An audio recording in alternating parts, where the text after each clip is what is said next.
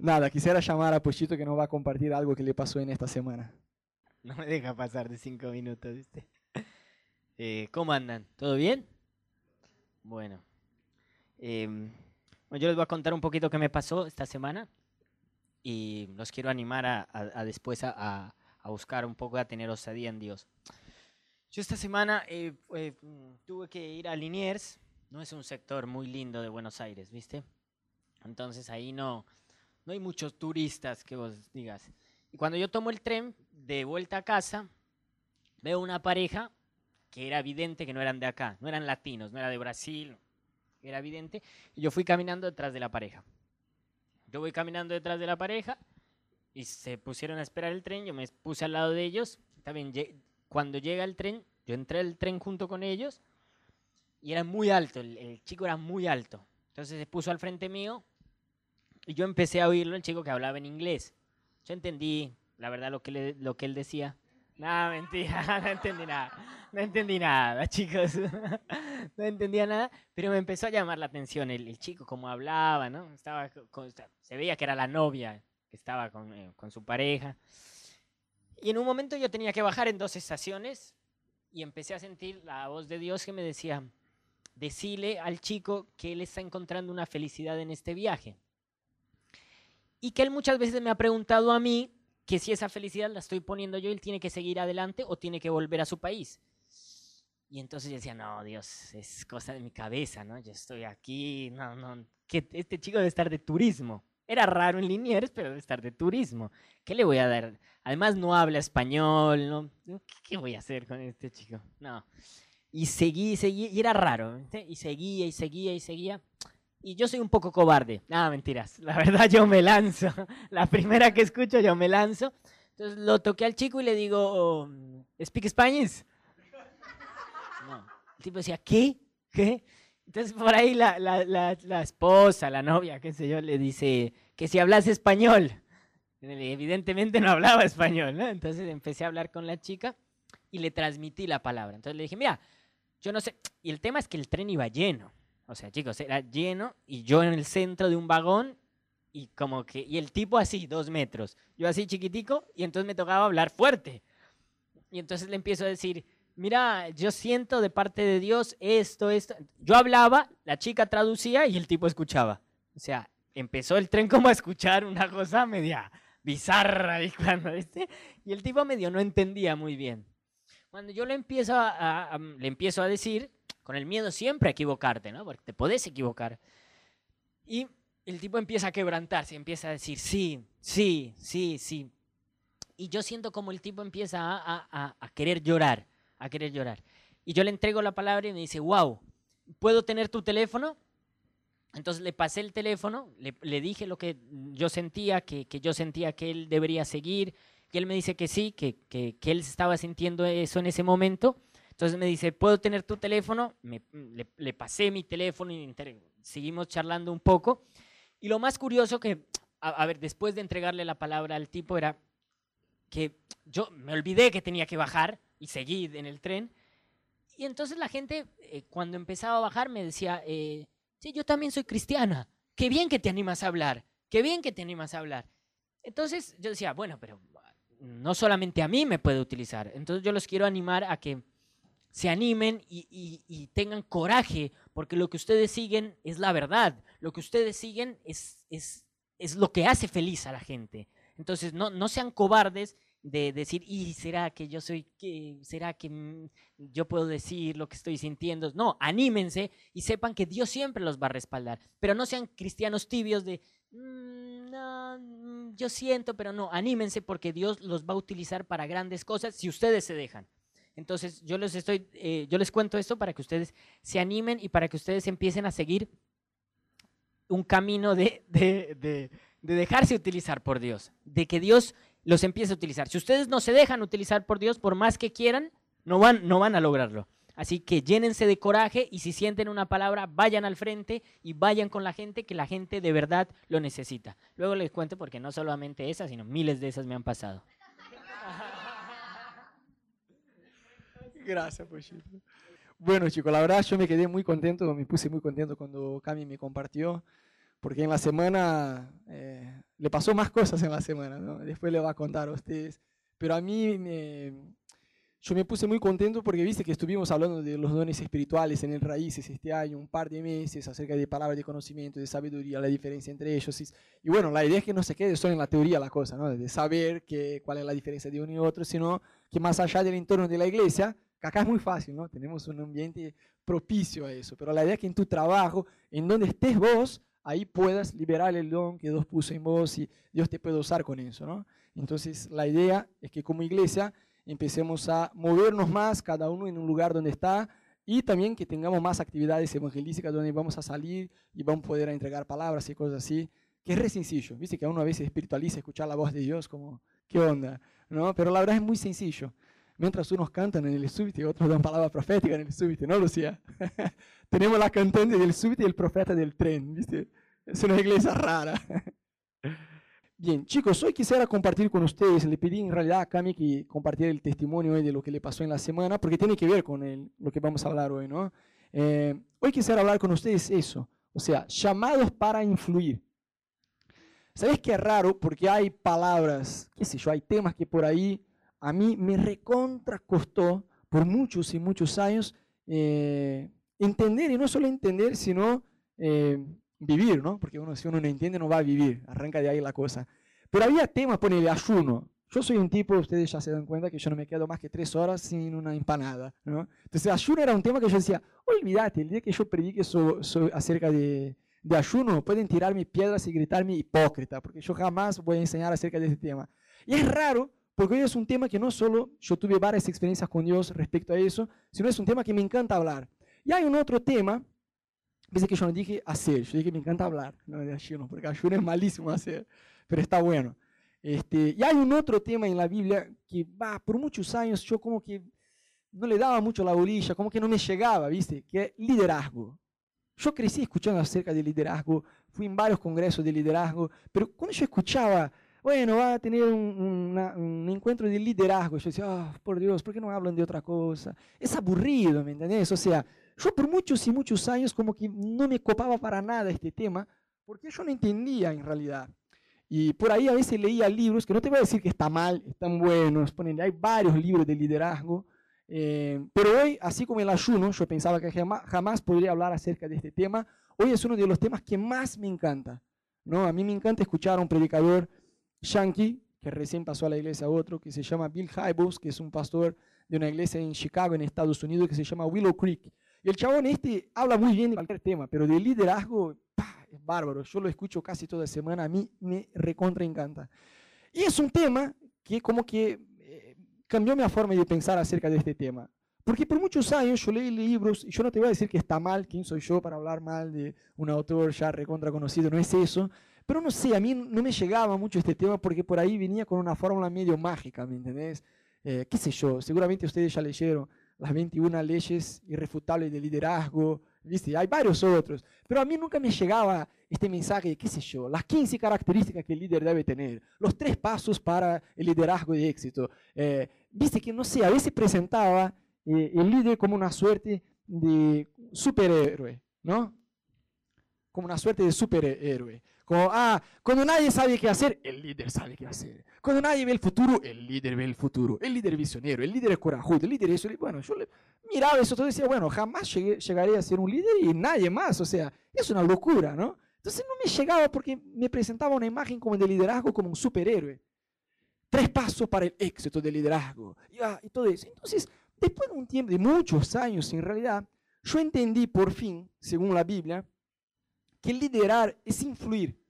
Entonces a veces esa gente que dice, yo no quiero ser un líder. Lo siento, lo sos. Lo sepas o no. Te guste o no. Lo hagas bien o lo hagas mal. Lo sos. ¿Por qué lo sos? Porque liderar es influir. Yo no te estoy hablando, chicos, de liderazgo formal de la cosa. No, recién Mika empezó un GBO. Bien, bien. No estoy diciendo de ser un líder de GBO, no es eso solamente lo que yo te estoy diciendo. Lo que te estoy diciendo es que liderazgo tiene que ver con influir sobre personas. Y eso uno lo hace queriendo o no. Entonces, el liderazgo, chicos, tiene que ver con influir. Y como yo dije, si vos sos papá, vas a influir sobre tus hijos. Si vos sos mamá, vas a influir sobre tus hijos. Si sos profesor o profesora, vas a influir sobre tus alumnos. Si sos vecino, vas a influir, o sea, vas a influir si vivís entre personas. La única forma de no influir sobre alguien, ya sea bien o mal, que, que te vaya a amarte, qué sé yo, no hay forma. Uno sí o sí va a influir sobre la gente.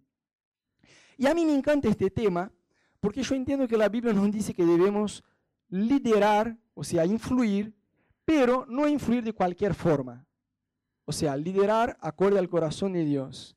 Entonces, somos llamados a influir, pero para influir según el corazón de Dios. Mira que en Juan Jesús dijo, yo soy la luz del mundo.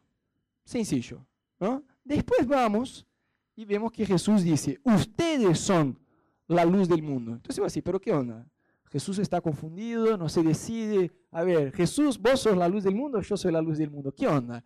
Pero fíjate que la Biblia también dice, Colosenses 1:27, Cristo en ustedes, la esperanza de la gloria. Es decir, Cristo en nosotros, la esperanza de la gloria. Hay gente que por ahí ora, ora, ora, y está bien orar, no estoy diciendo nada en contra de orar, chicos. Pero muchas veces nosotros oramos por cosas que nosotros debemos hacer. ¿Ves? A veces como iglesia oramos para que Dios salve a nuestros amigos, a los vecinos, a ese, al otro. Y mientras estamos orando, se están yendo al infierno. Está bien orar, está bien, ayunar, pero también debemos predicar. Uno no puede decir, ah, Rodo, pero vos ya en el Raíces nos aclaraste ¿no? que hay cinco ministerios, profeta, evangelista, maestro. Capaz que el mío es profeta de tren, ¿no? Capaz que a mí yo no soy el evangelista, entonces a mí no, me toca evangelizar. Evangelizar es una tarea para todo creyente, para todo cristiano. Y hay personas que están en tu círculo de influencia, no en el mío. ¿Cuánto me siguen? Entonces, más allá de orar, de ayunar, que está genial, está muy bueno, nosotros debemos también acercarnos y compartir el Evangelio. Porque a veces en la iglesia decimos, no, yo evangelicé a un amigo. ¿Y qué? ¿Le predicaste? No, le entregué un folleto de la iglesia. Lo invité para la iglesia. No, eso es invitar para la iglesia, no es predicar. Está bien invitar para la iglesia también, pero invitar para la iglesia es una cosa, evangelizar es otra cosa. Entonces debemos estar más susceptibles para Dios. Yo siempre digo que antes de tener excelentes relaciones afuera, debemos tener una excelente relación con Dios. Viste que ya hicimos acá unas seis charlas de parejas, ¿no? Y siempre apuntamos en el mismo. Antes de tener un buen matrimonio, debes tener una buena relación con Dios. Y no solo con el tema del matrimonio. Lucas de Lages estuvo acá hace un mes más o menos, ¿no? Y nos compartió también que allá en Brasil le pasa lo mismo cuando alguien llega a la iglesia recontra endeudado, recontra con problemas o con una bocha de problemas, siempre pasa lo mismo. Charlas con la persona acerca de su vida devocional, ahí. Obvio, porque es una, una consecuencia, ¿me entendés? O sea, si vos no tenés una vida espiritual firmada en Dios, eso se va a reflejar en tus relaciones. No hay forma de tener una excelente relación con la gente alrededor tuyo sin antes que nada tener una excelente relación con Dios. ¿Me siguen? ¿Estamos? Bien. Entonces Dios nos llama para liderar, para influir y según el corazón de Dios.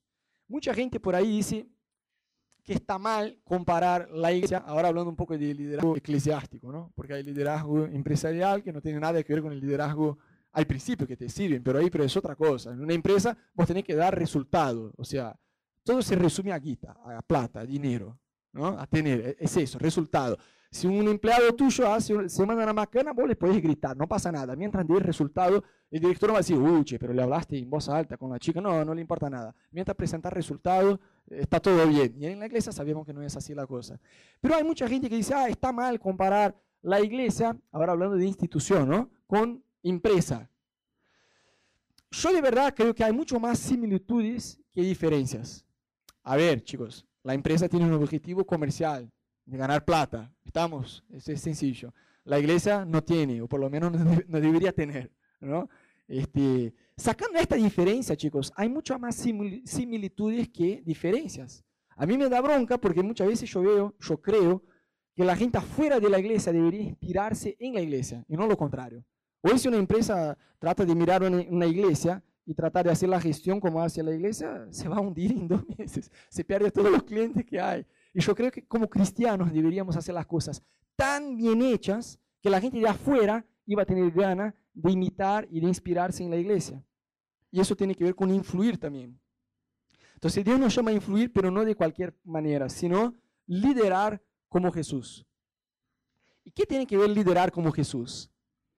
Hay varias características acerca del liderazgo de Jesús. Seguramente no habría tiempo hoy solo de hablar acerca de todas las características del liderazgo de Jesús. Pero hay un punto que me llama mucho la atención, que si vas a estudiar en la Biblia, cómo Jesús actuaba con la gente, te das cuenta que el enfoque de él estaba en el otro. Hay un libro ya muy antiguo, pero muy bueno, que fue bestseller por muchos años, se llama Cómo ganar amigos e influir sobre las personas. La hago corta, ¿sí? La posta del libro es eso, que el enfoque está en el otro, que la gente no sabe hacer amistades y llevarse bien, ya sea en el matrimonio, en el trabajo, en donde sea, porque uno se fija en sí mismo. Entonces, ejemplo, yo eh, me junto con alguien, salimos a tomar un café y yo hablo de mi vida, de lo que me copa, de lo que me gusta, y yo no le doy espacio a la persona de hablar. Yo, yo tenía una pareja de amigos, allá en Brasil, acá no pasa eso, ¿no?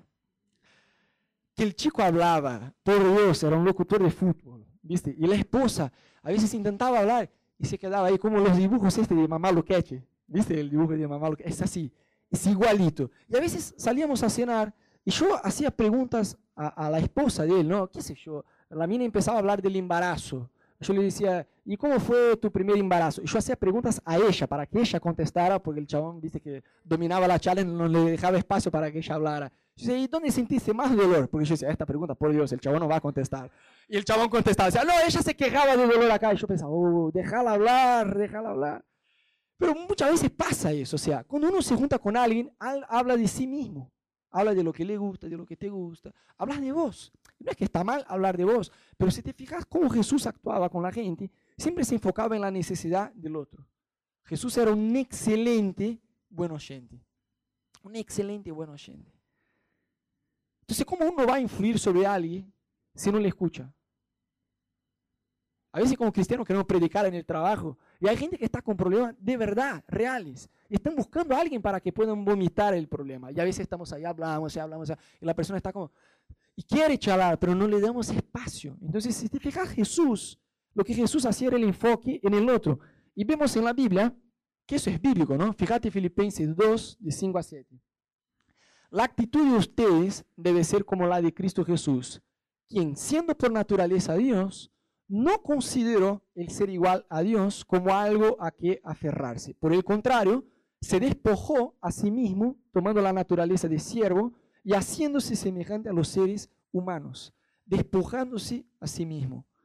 Entonces, el despojarse a sí mismo es eso, o sea, cuando estoy con alguien, yo me fijo en la necesidad de la persona. Imagínate si Mika está ahí en el GBO de ella y la gente está recontra quemada, recontra estresada y por ahí Mika está enfocada en sus propias necesidades en lugar de escuchar a la gente. ¿Cómo sería este GBA? Díganme ustedes, ¿cómo sería? Está una visita. Aburrido, oigo, aburrido.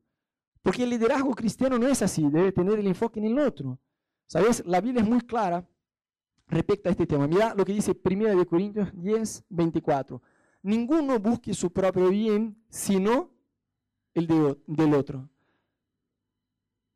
Cuando yo me casé, este fue uno de los versículos que leyeron en, las bodas. Y se me quedó, porque es un tema que solemos hablar mucho con parejas, ¿no? Solemos decir que arreglar un matrimonio es re sencillo, re sencillo, pero a la vez re difícil. ¿Por qué es re sencillo? Porque es muy sencillo. La Biblia dice que debemos tener el enfoque en el otro, pero a la vez es muy difícil porque es lo último que la gente tiene disposición de hacer. Pero eso va más allá del matrimonio. Imagínate una amistad así, donde pones tu amigo en primer lugar antes de, tu de tus propias necesidades. Imagínate tu relación en la iglesia si tenés este enfoque de poner el otro como prioridad. Entonces, ¿sabes qué Ana y yo, cuando vamos a cenar en la casa de alguien o invitamos a alguien a cenar en nuestra casa, siempre cuando estamos ahí, es muy gracioso porque ya lo hacemos eso hace muchos años, ¿no? Y cuando bajamos del auto, para, estamos llegando a la casa de alguien, siempre decimos el nombre del libro, ¿no? Eh, cómo, ganar amigos e influir sobre las personas. Decimos, amor, cómo ganar amigos e influir sobre las personas, porque tenemos que acordarnos, ¿no? porque, viste, no somos sanguíneos, somos hemorrágicos. Entonces, por ahí, si bajamos en la casa de la persona, vamos a hablar, hablar, hablar, y muchas veces la gente está ahí y no podemos influir. Pero si vos sos un buen oyente, va a ganar el corazón de la persona. ¿Cuántas y cuántas veces estuvimos cenando con las personas? La trampa de la cena, ¿no? Que Cami dice. invitamos a la gente a cenar en nuestra casa, nosotros vamos y cenamos en la casa de ellos y por ahí los escuchamos. Che, ¿cómo, cómo se conocieron cuando es pareja, no? ¿Y cuándo se casaron? ¿Y desde cuánto están en Buenos Aires? Y, son, qué sé yo, y le damos espacio para que la gente hable. Y muchas y muchas veces vemos cómo eso le llega al corazón, que la gente dice, me siento tan bien. O a veces estamos en una fiesta con alguien, o en el ambiente laboral incluso, no solo en la iglesia, digo, esto te sirve para la vida. Este, escuchás a la gente. Y cuando recién conoces a alguien, no importa, te haces amigo ahí, escuchás a la persona. En la próxima vez yo estoy seguro que cuando te juntes con esta persona, ya te va a mirar con una mirada distinta. Así, uh, esta persona es re buena onda. Ni siquiera escuchó tu voz, pero, uh, este es re buena onda. ¿Por qué? Porque me escucha. Y ves que hay gente que tiene mucha necesidad de ser escuchados y como cristianos debemos ser los más cancheros con este tema. Amén. Bien. Entonces, bueno, el enfoque es el otro y eso tiene que ver con ser un buen oyente. Este es Camilo cuando estuve en la escuela de Iris allá en Río de Janeiro. Nada, un borracho hablando con una estatua que hay en la playa ahí en Copacabana, ¿no? Es un clásico. Ser un buen oyente, obviamente no como la estatua, sino atento. Porque a veces uno está ahí recolgado, ¿no? La persona te está diciendo y te hace una pregunta y decís, mmm, mira vos. Y la persona, no, yo te estoy preguntando algo, ¿no? Y vos estás ahí con, con la cabeza en otra. Bueno, más allá de ser un buen oyente y de poner el enfoque en otro, también Dios nos llama a tener palabras sanas. Efesios 4, 29 dice, ninguna palabra corrompida salga de vuestra boca, sino la que sea buena para edificación, según la necesidad, a fin de dar gracia a los oyentes. A mí esta semana me, me llamó mucho la atención porque yo escuché un testimonio de un tipo que era un musulmán y se convirtió porque conoció a un pastor que no le dijo a un primer momento que era pastor, sino se presentó y hizo la técnica, por así decir, de cómo ganar amigos e influir sobre personas. Y le habló, vos sos musulmán, bueno, por tu ropa ya lo veo, todo, tenés toda la pinta de un musulmán. Yo no, no conozco mucho, conozco de la Biblia, pero de, acerca del Alcorán no, no conozco casi nada, pero me encantaría si pudiéramos, este, si vos me pudieras aclarar un poquito acerca de este tema. Y el chabón dijo, sí, cómo no, y le contó un par de cosas, digo, si te parece, podríamos salir a tomar un café y así me comentas un poquito de tu fe. A veces el cristiano ya tiene una actitud más orgullosa. No, este está en el engaño, se va al infierno. Yo conozco la verdad, que es Jesús, y yo tengo que predicar a él. ¿no? Y, el chabón dijo, no, me encantaría que, que, vos me compartieras un cachito acerca de, de, tu religión, de los musulmanes, y qué sé yo, cómo es la onda, porque la verdad yo no conozco muy bien y me, me, encantaría salir con vos a tomar un café y que me compartieras tu fe. Al chabón le encantó, digo, sí, sí, salieron, tomaron el café y el musulmán le predicó con todo, abrió el Alcorón y le mostró eso. Y él realmente se puso interesado, ¿no? Digo, le hizo preguntas, y eso, ¿por qué? Y el otro. Interesante, no hacía falta convertirse, ¿no? Pero bueno, lo escuchó, le demostró amor con, con sus oídos, siendo un buen oyente.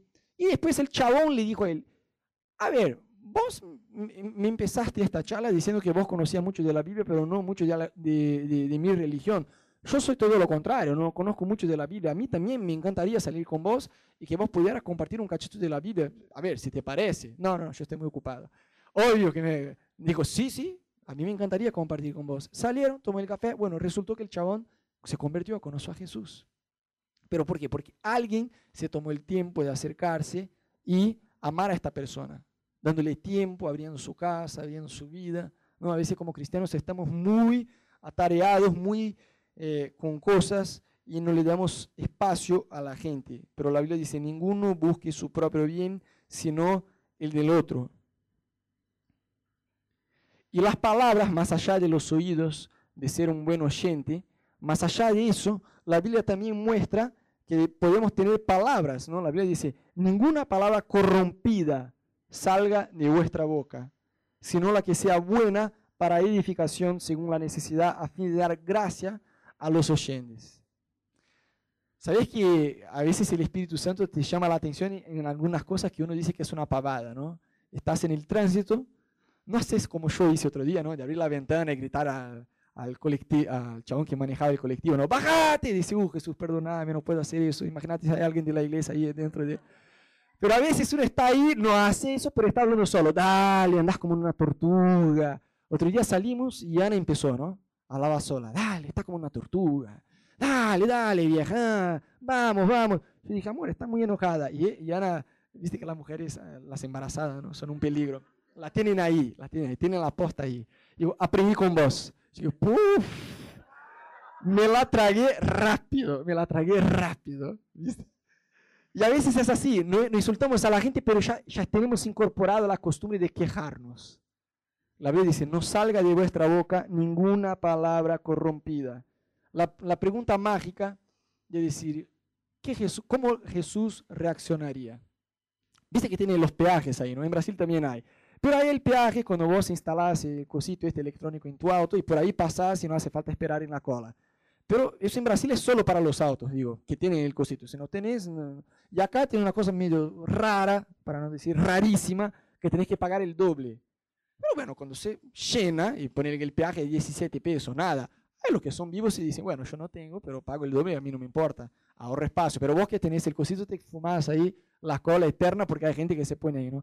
Y yo me recontra enojaba al comienzo. Y otro día después que Ana me retó, dijo, bueno, aprendí con vos, sí, está bien. Cuando empezábamos a llegar en el peaje, ella decía, dale, tengo una tortuga, no puedo creer. Yo decía, bueno, ahora tenemos una oportunidad de ser como Jesús. ¿Cómo Jesús reaccionaría, amor?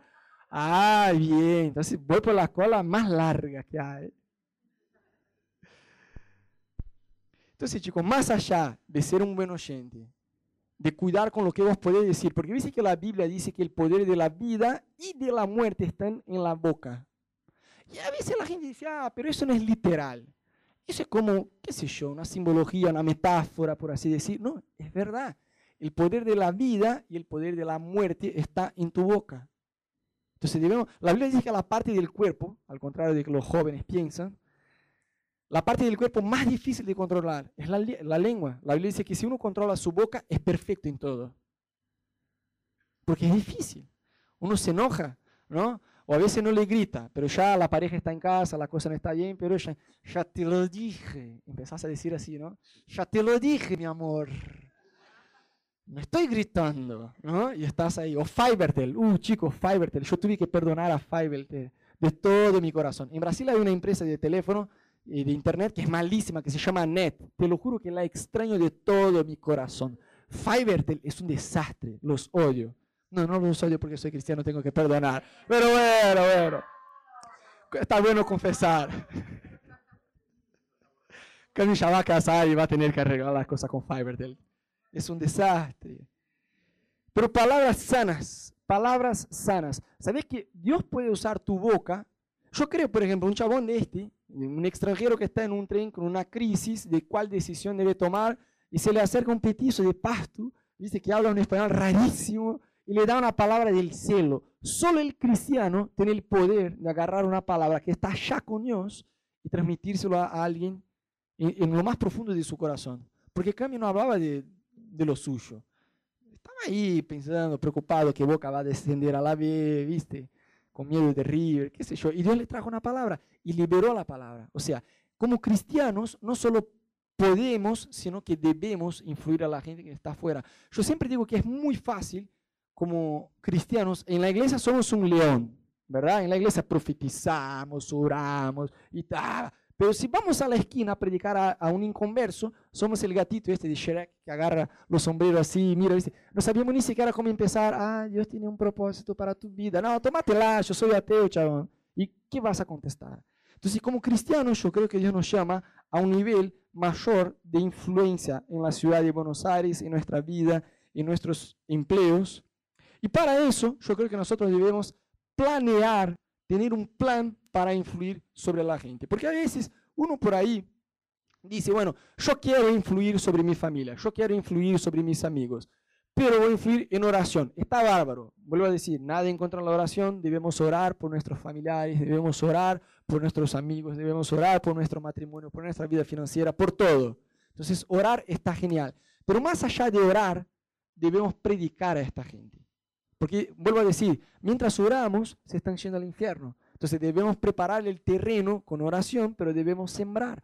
Nunca vas a saber de dónde va a salir la buena semilla, dónde va a dar fruto. No sabes. A veces uno mira y dice, ah, este está cerrado, este está abierto, este cerrado, ah, este más o menos abierto, vos sí, vos no. O a veces somos muy prolijos. A ver, ¿quién quiere? Ya prediqué, te prediqué a vos, a vos, a vos, vos querés venir, vos no querés, bueno, andate. Somos muy así. Muy prolijos, ¿no? Bueno, vos querés, sí, vos no querés. O a veces tenemos un pensamiento que decimos, bueno, Rodo, ¿quién soy yo para influir sobre la vida del otro? Yo tengo mal testimonio, yo no tengo esta vida de oración que vos estás diciendo, Rodo. Yo no tengo esta vida de ayuno. A ver, ni siquiera entiendo bien lo que es ayuno. ¿Cómo voy a predicar a alguien? No sé muchas cosas de la Biblia. O sea, yo no soy este ejemplo, este estándar para que la gente pueda mirar y tener un referencial. Entonces, como yo ya no tengo un buen ejemplo, por ahí no voy a predicar. ¿Cuántos por ahí ya pensaron algo así? ¿No? No es verdad. Porque es todo lo contrario. Si vos mirás en la Biblia, Pablo decía, si ustedes quieren ser como Cristo, sean como yo. Vos decís, ah, este recreído. Por Dios, mirá lo que está diciendo. Vos querés ser como, Cristo, sean como yo. Vos decís, esa la tiene clara, es un genio. Pero después, el mismo Pablo dice, todo lo bueno que yo debo hacer, no lo hago.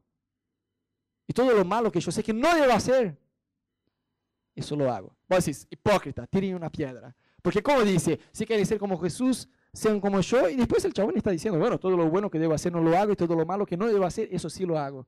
Es un hipócrita. No, no es hipócrita. Pablo, Pablo tenía un equilibrio de entender que estaba en un proceso de santificación y de transformación. Y en este proceso Dios nos ayuda. Pero mientras eso, el chabón predicaba a todos. A todos. Pasa que Satanás es muy vivo. Dice la Biblia que es nuestro acusador. Entonces sabe que vos vas a predicar a alguien o que tenés un plan para influir en tu facultad, en tu trabajo, en tu familia, y por ahí dicen, no, pero fíjate la macana que te mandaste. Le gritaste a tu esposa, ¿cómo vas a predicar a este? ¿Me entendés? Y por ahí nosotros como cristianos muchas veces absorbemos esta, esta acusación. Y muchas veces más allá de, de tenerla clara, muchas veces también nos falta la valentía de hacer lo que debemos hacer. No podemos ser cristianos así, flojos. No podemos ser, Dios te trae una palabra. Yo le dije a Cami, ¿no? Cuando empezó con esta, decía, no, Rodo, yo quiero ser un profeta. Yo decía, está, bien, está bien, Pregunta a la persona, porque por ahí te equivocas, ¿no? En lugar de decir, Dios te dice que... Pregúntale, ¿vos tenés un hijo? No. ¿Por qué? No, nada, curiosidad. Pensé que era alguien, pensé que eras alguien conocido, ¿no? Está bien, pero pregunta. Y la persona, sí, ¿y tu hijo no está acá? Sí. ¿Y vos lo extrañas? Sí. ¿Cómo lo sabes? Bueno, ahí ya te cuento. Porque Dios me dijo, ahí va con todo, ¿no? Ahí le das con todo. Pero no arranca así porque te puedes equivocar. Pero parte de influir es eso, liberar una palabra de Dios sobre la gente. Amén. Entonces tenga un plan para que no, una cosa no se quede solo así en la atmósfera, ¿no? Ah, debo influir, influir como Jesús, ser un buen oyente y tener el coraje de predicar. Está bien, tiene un plan para influir sobre las personas que están a tu lado.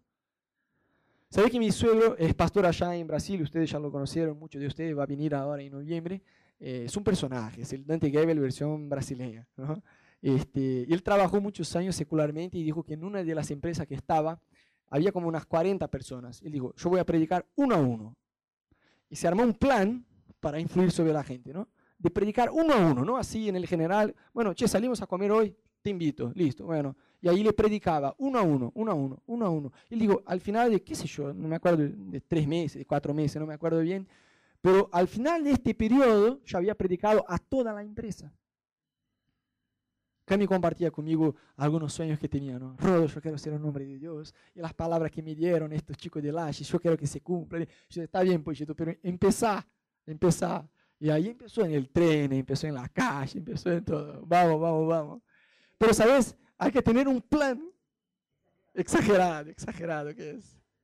Entonces, hace un plan, armate un plan. Yo quiero, por, por ejemplo, invitar a mis amigos que son inconversos para cenar en mi casa. Rodo, pasa que yo no tengo amigos inconversos, mis amigos son todos de la iglesia. Bueno, eso ya es, ya es un problema. Porque Jesús era conocido como amigo de pecadores. A veces somos demasiado santos y nuestro entorno es solo la gente de la iglesia. Y ahí vamos a predicar a quién. Entonces está bien armarte un plan de tener amigos inconversos. Amigos inconversos. Es cambiar pequeñas cosas. Estás en tu departamento y ahí vas a agarrar el ascensor. Y ahí llegas un cachito antes en el ascensor y te das cuenta que 15 metros atrás viene alguien. En lugar de entrar rápido y cerrar y subir solo, decir, voy a hacer todo lo contrario, voy como una tortuga, espero que la gente entre y les saludo. ¿Cómo andan? ¿A qué piso van? Y qué sé yo, es un esfuerzo, ¿me entendés? Por, conectar, por conectarse a la gente. Vas al gimnasio, en lugar de ponerte un auricular, irse a la luna escuchando lo que sea, haciendo el ejercicio, acércate a alguien, chalá con alguien, en la facultad, hacer amistades. Sabes que parte de la madurez es hacer amigos. Personas maduras hacen amistades nuevas muy fácil. Y personas inmaduras se cierran en un círculo de relaciones y dicen, bueno, yo me relaciono con mi perro, con mi mamá, con mi mujer, con mi vecina y ya está, mis dos vecinos. Y es eso, o sea, hacer nuevas amistades debe ser una meta de todo cristiano, porque si Jesús era conocido como amigo de pecadores, vos y yo no podemos encerrarnos en la iglesia, en el contexto de la iglesia, en el contexto de tu GBO, en el contexto de raíces, sino esforzarnos por hacer amistades con la gente que está afuera. ¿Cuánto me siguen? Vas a almorzar. Es un esfuerzo de que te vayas a almorzar con la gente. Yo soy muy de, bueno, yo trabajo con edición de video, ¿no? Y mi trabajo, vos vivís en una cueva, porque te meten ahí en una isla de edición que es una sala oscura con una computadora y ya está. Con un teléfono, una computadora. Internet ya está, no hace falta interactuar con ningún ser humano. Y yo trabajé por cuatro años en una empresa así, y ahora la compu yo, una sala oscura, y por ahí, si yo quisiera, podía almorzar solo todos los días. Y a mí, chicos, me encantaba. Yo podía trabajar ahí por toda mi vida y no interactuar con ningún ser humano. Le mandaba mail, ni siquiera mi jefe lo veía mucho. Le enviaba mail, le charlaba por teléfono y ya está, no interactuaba con personas. Y después Dios, me puso en un otro empleo que no tenía nada que ver con edición, que era gerente de proyectos, era otra área, nada que ver con la que yo había estudiado. Y yo tenía que hablar con seres humanos y a mí me molestaba. Y yo vi Dios en este proceso decir, andate a salir. Yo decía, no, ya interactúo con ellos y, estoy enojado. ¿no? Y por ahí si salgo a almorzar no va a ser bueno. Y yo decía, andate a almorzar con ellos. Y muchas veces yo tenía que hacer un esfuerzo para salir, che, salimos a almorzar juntos. Y ahí salía y podía predicar, salía y podía conectar, salía y podía hacer algo. No te digo solo de predicar, porque a veces el cristiano también sale de un extremo y se va a otro. Nunca habla con el chavo en el trabajo y lo invita a la iglesia. O dice, no, salimos a almorzar y ahí le predica, no, te voy a contar lo que Dios hizo en mi vida, papá, papá, papá. Es parte de amar, hacer la vida juntos. ¿Me siguen? Jugar el fútbol juntos, salir a correr juntos, eh, qué sé yo, mirar el fútbol juntos, hacer algo juntos con la gente de afuera, ya con la meta de influir sobre ellos con la palabra de Dios. Por ahí te van a decir, antes que le predica a ellos, vos tenés algo raro. ¿Qué es? ¿Me entendés? O por ahí te van a abrir problemas que tienen, che, mira, te tengo que abrir algo respecto a mis hijos o a mi matrimonio, qué sé yo. Se van a abrir con vos. ¿Pero por qué? Porque en primer lugar vieron que hay un interés que es realmente genuino de tu parte para con ellos. ¿Estamos juntos? Entonces, como cristianos hay que tener un plan de influir sobre la gente que está a tu alrededor. Y, este, entonces, en primer lugar, yo creo que antes de tener este plan de invitar gente para que venga a almorzar en tu casa o vos vas vayas a jugar el fútbol con ellos o cosas así, es que vos estés más susceptible a Dios. Porque ¿cuántos ya llegaron a aquel lugar que vos decís, yo no quiero estar con personas? Por Dios, yo no quiero estar con personas. Bueno, cuando llegamos a este lugar es tiempo de estar a solas con Dios, porque ahí, cuanto más estés con Dios, más dispuesto va a estar para estar con la gente. Cuanto más estés con Dios, a solas con Dios, más disposición hay en tu corazón para estar con la gente. Pero estar con la gente solo porque es una meta de la iglesia, Cami, abrí tu GBA, este, vamos a eso, eso. Eh, te aburrís, te cansas fácil, te cansas fácil. Pero si estás conectado con Dios, lo haces de una forma naturalmente espiritual. ¿Me entendés? No es cumplir una meta. Yo le digo de experiencia propia, por muchos años, eh, yo, no tenía para nada, chicos, pero ojo, eh, para nada el corazón pastoral. Nada, de nada, de nada, de nada. Yo me sumaba y me sumé toda la vida en las actividades de la iglesia por entender que era la visión de Dios y para sumarme. Pero te lo juro que muchas veces hice las cosas de una forma automática. Estuvimos ahí en Curitiba por muchos años, ¿no? Y tenía, cuando llegaba una visita en la iglesia, por ahí el chabón entregaba la vida a Jesús y qué sé yo. En la semana te pasaban un papel con los datos del chabón. y por ahí yo agarraba y decía, ah, bueno, ¿qué va a hacer? Me toca a mí hacer, yo era líder como si fuera un, no era bien como un GBA, pero una célula, ponerle un pequeño grupo. Decía, bueno, ¿qué, ¿qué, tengo que hacer? Me toca a mí llamar al chabón. Y a veces era alguien que ni siquiera yo conocía. Entonces llamaba por teléfono, te lo juro de lo más profundo de mi corazón, que muchas veces era que no conteste, que no conteste, que no conteste. No contestó, listo, se me pasó, pregunta si llamé. Sí, sí, sí, lo llamé, lo llamé y no contestó. Por Dios, no contestó. O a veces llamaba y bueno, el chabón estaba ocupado. Ah, está bien, ni siquiera lo insistía. Está bien, no, está ocupado, no quería, qué sé yo. Decía, no, lo llamé uno, lo llamé dos, no va. Y fue todo un proceso de dejar de hacer las cosas de una forma automática y pasar a realmente hacer con el corazón correcto. Porque la gente se da cuenta cuando vos haces, bueno, que me toca rodo, me paso un contacto, che, salí con este. Y bueno, ¿qué haces? ¿Todo bien? Todo bien. ¿Podemos juntarnos? Sí, podemos juntar. la gente se da cuenta, pero cuando Dios realmente cambia tu corazón, vos haces las cosas no de una forma automática, sino con el corazón en el lugar correcto. Después de unos años, yo tenía no solo un grupo de ese, tenía tres en la semana, en la semana que Ana y yo dábamos, y pa, me encantaba. Y hoy, chicos, olvidaste, jamás llegaríamos a hacer lo que estamos haciendo acá en Buenos Aires si Dios no hubiera cambiado mi corazón. ¿Me siguen? Entonces eso tiene que ver con estar más susceptible a Dios para también estar más sensible a la gente. Y armate un plan de invitar a la gente a cenar en tu casa o a salir con ellos. Por ahí dice, ah, Rodo, no tengo plata para que vengan a cenar en mi casa. No importa, salí con ellos a comer un choripán. Y si no tenés plata para el choripán, hacemos liberación con vos. Porque para el choripán todos tienen plata. ¿Me siguen? Entonces, armate un plan para influir sobre personas. Es decir, yo no quiero, no, no, no quiero seguir con mi vida como si no hubiera gente que necesitaba escuchar la palabra de Dios. No sé si fue Mahatma Gandhi que dijo que los cristianos viven como si no fueran cristianos. Porque muchas veces caminamos en el confort de nuestra vida, mi tiempo, mis cosas, y yo no estoy diciendo que no hay tiempo para eso, no estoy acá con una prédica franciscana que tenés que vender todo lo que tenés y que no podés hacer cosas buenas y disfrutar de la vida. Hay un tiempo para todo propósito bajo el cielo, pero yo creo que Dios quiere más de nosotros, para que como iglesia podamos influir más sobre la gente. Amén.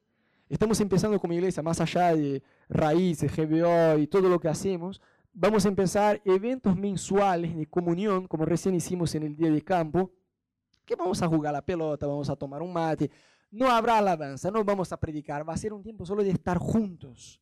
¿Me siguen? Y eso está bueno para invitar amigos, porque por ahí van a venir y van a ver que somos normales. Por si no conocen a Camilo. van a ver que somos normales el prejuicio ya se rompe ahí, ¿me entendés? Van a decir, che, re buena onda esta chica, re buena onda esta pareja, re buena onda este grupo. Eso es normal, es buena la iglesia. Y más allá de estos eventos mensuales de comunión que vamos a empezar, en realidad ya arrancamos, este, vamos a empezar también el fútbol. Yo no voy a jugar para no humillar a los chicos, pero bueno, van a ver qué, qué pasa cuando el verdadero joven de la iglesia se pone a jugar a la pelota. Pero vamos a empezar el fútbol. Está muy bueno, pero no solo para jugar el fútbol, chicos, sino para invitar gente que no conoce a Jesús para estar. Son oportunidades como iglesia que podemos tener para influir sobre las personas. Amén.